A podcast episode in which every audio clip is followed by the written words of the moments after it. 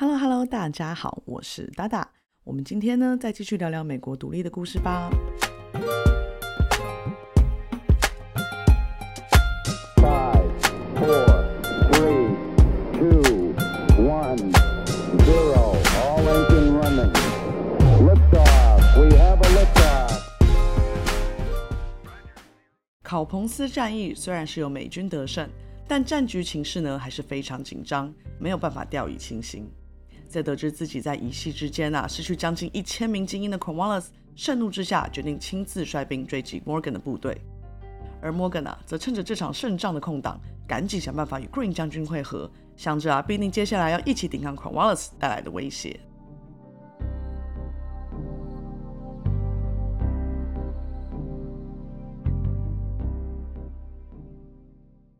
那在另一方面呢，在北边的 Clinton 正在计划如何能在最短的期间内收下所有美国南方的土地。除了啊正在激烈争夺中的南北卡领地以外啊，维吉尼亚州也是英军想要早点收回的地方。那这个由 Thomas Jefferson 所管理的城市啊，才刚刚因为地理位置更容易守备的原因呢，把州首都从威廉斯堡搬到了里奇蒙。没想到啊，他马上就要面对美国史上第一位叛国者 Benedict Arnold 所带领的英军突袭。Clinton 呢，之所以会希望由 Arnold 领军攻打里奇蒙，是因为啊，他深知南方还有许多保皇党的民兵还藏在各处。要是啊，能派名美国土生土长的将军去南方，应该可以吸引到这些民兵的投靠，以此壮大英军的兵力。那对 Arnold 来说呢，这是他投靠英国以后第一次带兵作战，自己啊帮美军效力多年，非常啊了解对方的战略以及惯性，所以这一次的处女战，他势在必得，一定要打一个漂亮的胜仗。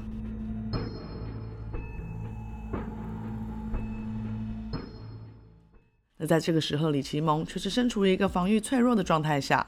在维吉尼亚的民兵部队，大部分都曾经是上过战场的人，于是啊，大家都以为自己已经是属于退役的状态，并没有义务要再次作战了。所以啊，当 Arnold 旗下的保皇党部队来到李奇蒙的时候，维吉尼亚的两百位民兵几乎是马上一哄而散，逃离战场，让李奇蒙啊成为毫无防备的空城，成为 Arno 在美国独立战争中最轻松的一场胜仗。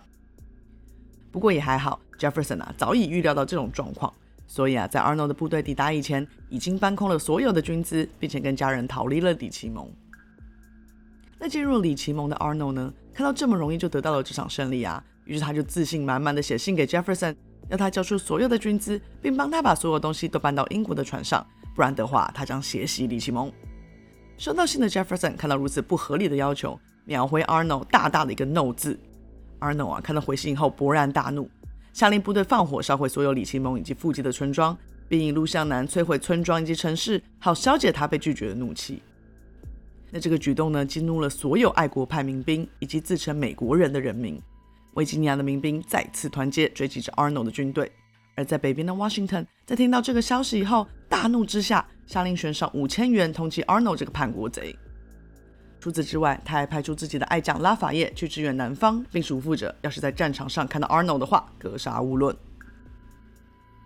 但英国方啊，则是这场维吉尼亚战役为即将胜利的征兆。Arno 呢，被保皇党的人民视为大英雄，而英军的士气也被提起。就这样啊，Arno 在叛逃美国后的短时间内，不但啊用极少的兵力帮新东家迎来了重要的一场胜战，还帮自己在历史上再添了一笔辉煌的战绩。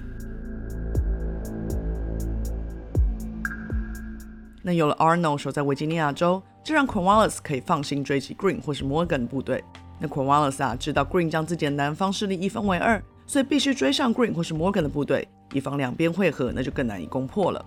于是啊，Cornwallis 下令军队轻装行军，好加快行军的速度。而当这个消息啊传到 Green 的耳里时，他笑着说：“诶，那不就正中我们的下怀了吗？”Green 在接下来的追逐战中，完美利用了一条叫做丹河的河流地势啊。不断派出骚扰的突袭部队，拖延 Cornwallis 跨河。而在这众多的突袭战中，英军虽然得到了全部的胜利，兵力却也慢慢的被削弱，约有两千名英军在这段追逐战中失去了性命。Green 描述他的打带跑战术为：我们就是进攻、撤退、站起、再战。就这样过了两个月，当 Green 终于与 Morgan 的部队会合，并达到心目中的征兵数量以后，他决定继续向北行军，甚至跑到了维吉尼亚州。才让 Cornwallis 惊觉自己的军资已经粮食已经无法再继续追逐下去，而往南退。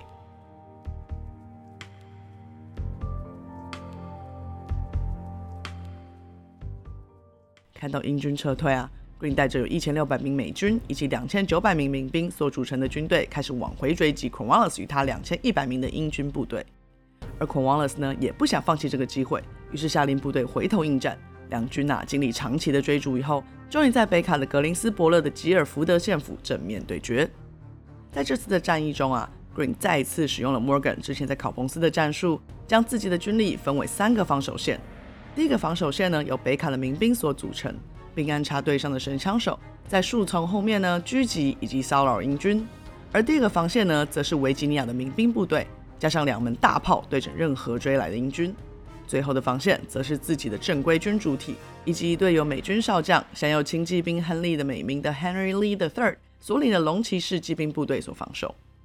虽然呐，整个阵型布置参考了 Morgan 之前的做法，但每道防线却离得非常远，无法互相帮忙。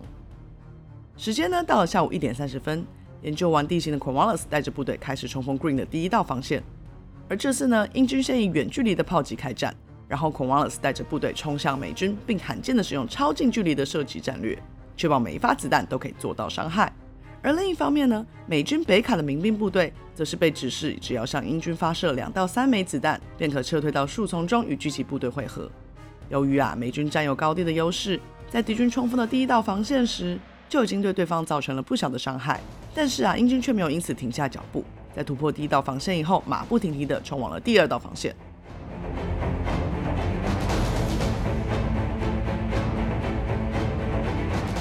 让狂奥斯知道树丛中还有许多民兵以及狙击手藏匿在里面，看准时机就会骚扰以及射击自己的部队，但英军的优势在于刺枪完美的掌握度，而在树丛中啊，刺枪又无法发挥到它的功用，所以只好以攻为守，想着啊冲破所有的防线，就算自己获胜了嘛。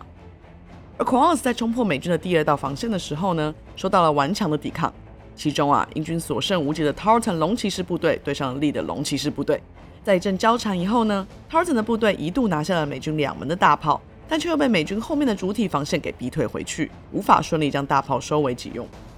Tarleton 呢，只好换个方向朝树丛冲刺，看能不能解决掉躲在树林里的敌军部队。那利呢，见到此状，马上策马追去，继续盘住对方。那这种仗着人多势众的死缠烂打，成功的封锁住对方的行动，让 Tarleton 龙骑士部队在这场战役中手脚完全无法伸展开来。而在 Cornwallis 的主体方呢，则是冒着大炮的炮火下向前迈进。在这么远的距离下，英军的大炮也分不清谁是敌军，谁是友军，一股脑的往远方交战的地方轰去，导致许多友方的英军也命丧在自己的大炮之下。但仗还是要打啊！英军在 Cornwallis 的指挥下，还是硬着头皮往前冲。终于啊，冲到第三道防线，跟 Green 的主体部队开始缠斗。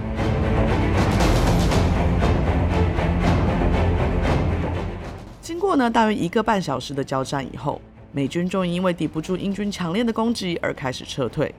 孔瓦尔萨虽然有命令小队骑兵继续追击，但因为主体军队的伤亡实在太严重了，所以啊也只好追追样子就回到部队帮忙伤兵，并让大部分的美军成功逃离了战场。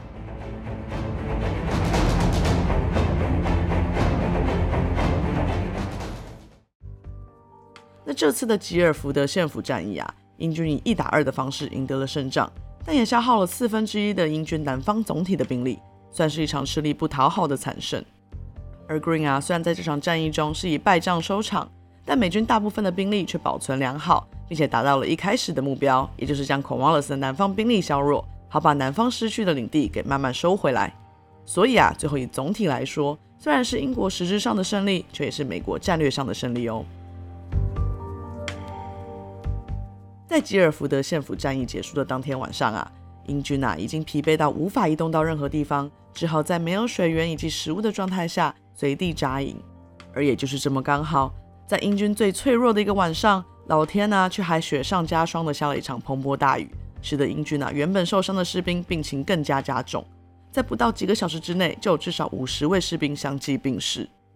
无奈之下，库尔斯决定暂且先不要回查尔斯顿。并选择留在北卡的威明顿，先重整旗鼓，再决定下一步的作战。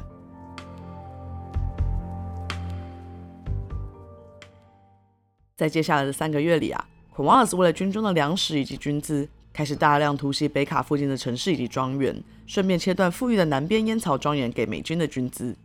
而这个动作啊，让当时北卡的烟草庄园几乎全部烧毁。但呢也间接释放了几千几万名被地主饲养的奴隶。在这期间呢，总共一万两千名奴隶自愿加入英军，为英国而战。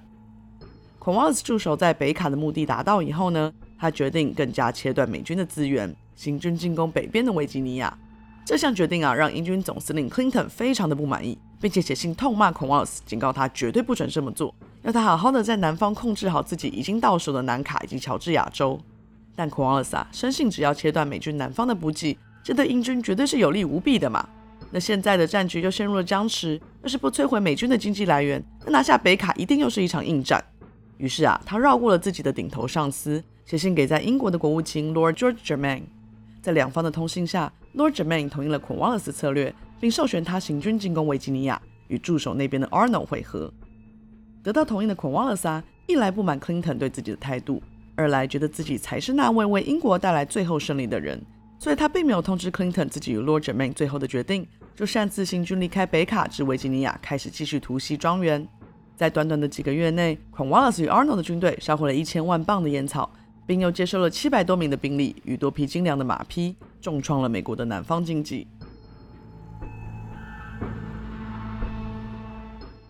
而此时，在北方的 Washington 也没有错过这次的机会，他派手下大将拉法叶率领三千两百名兵马去骚扰 Cornwallis 大军，并试图防守维吉尼亚州。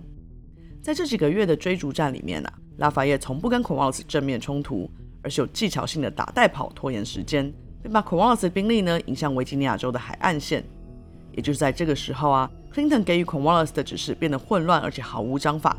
最后啊，Clinton 下令 Cornwallis 在维吉尼亚半岛的地方建立军事基地，这样啊就可以与英国的海军会合，互相帮忙。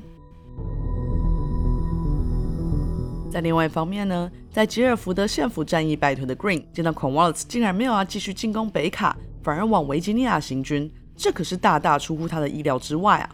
所以，当 Cornwallis 在四月开始往北行动的时候，Green 知道时机已到，英军呢在南边已经没有足以反抗自己的兵力了。于是啊，他立刻决定举兵南下，开始用最快的速度收复南方的国土。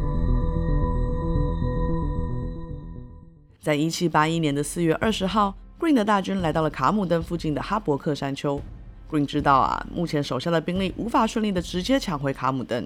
于是他先下令部队扎营。但却又布置了阵型，好让敌方攻过来的时候可以迅速转守为攻，给敌方来个措手不及。而镇守卡姆登的英军军官则是年仅二十七岁的 Francis Roden。一开始，他先向查尔斯顿写信征求援助，并待在卡姆登静观其变。但在接下来的几天呢，他又收到情报说 Green 派兵去挡住了卡姆登与查尔斯顿的路，而且啊，接下来可能敌军的援军也会赶来卡姆登。于是啊，Roden 决定先下手为强。在二十五日的清晨，领着部队攻向了哈伯克山丘。虽然 Roden 一开始的确突袭美军成功，但 Green 呢早就已经预料到 Roden 的进攻，于是，在几天前呢就把派出去的兵力全数收回来了。在整日的交战之中呢，有先见之明的 Green 军队马上占了优势，就等着利的轻骑兵队来取得当天的胜利了。但由于左翼的一位指挥官突然阵亡，导致整队兵啊不知道该如何是好，而在失去指挥的混乱当中，许多民兵呢也决定先丢下武器保命在先。本来胜券在握的 Green 突然面临全军覆没的窘境，于是啊他快速决定退兵保全部队本体，把这场哈伯克山丘战役的胜利让给了 Roden。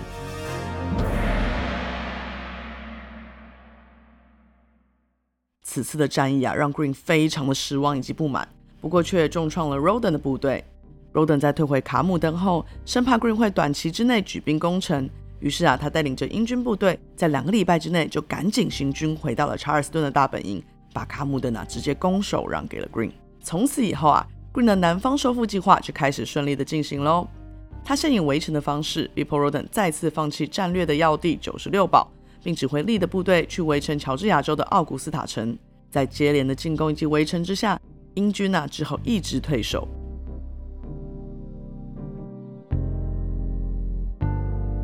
就这样，时间快速的来到了九月八号，Green 的军队在优桃泉再次面临英军的抵抗。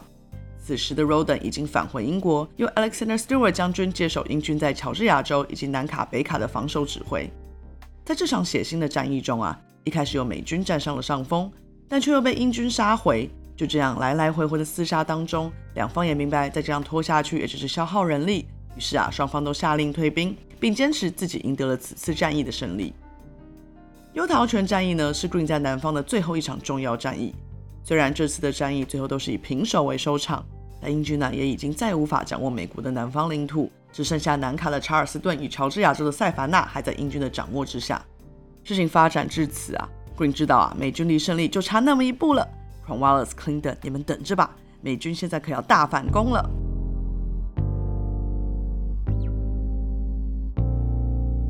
好啦，那今天的故事就到这里啦，我们下次再见，拜拜。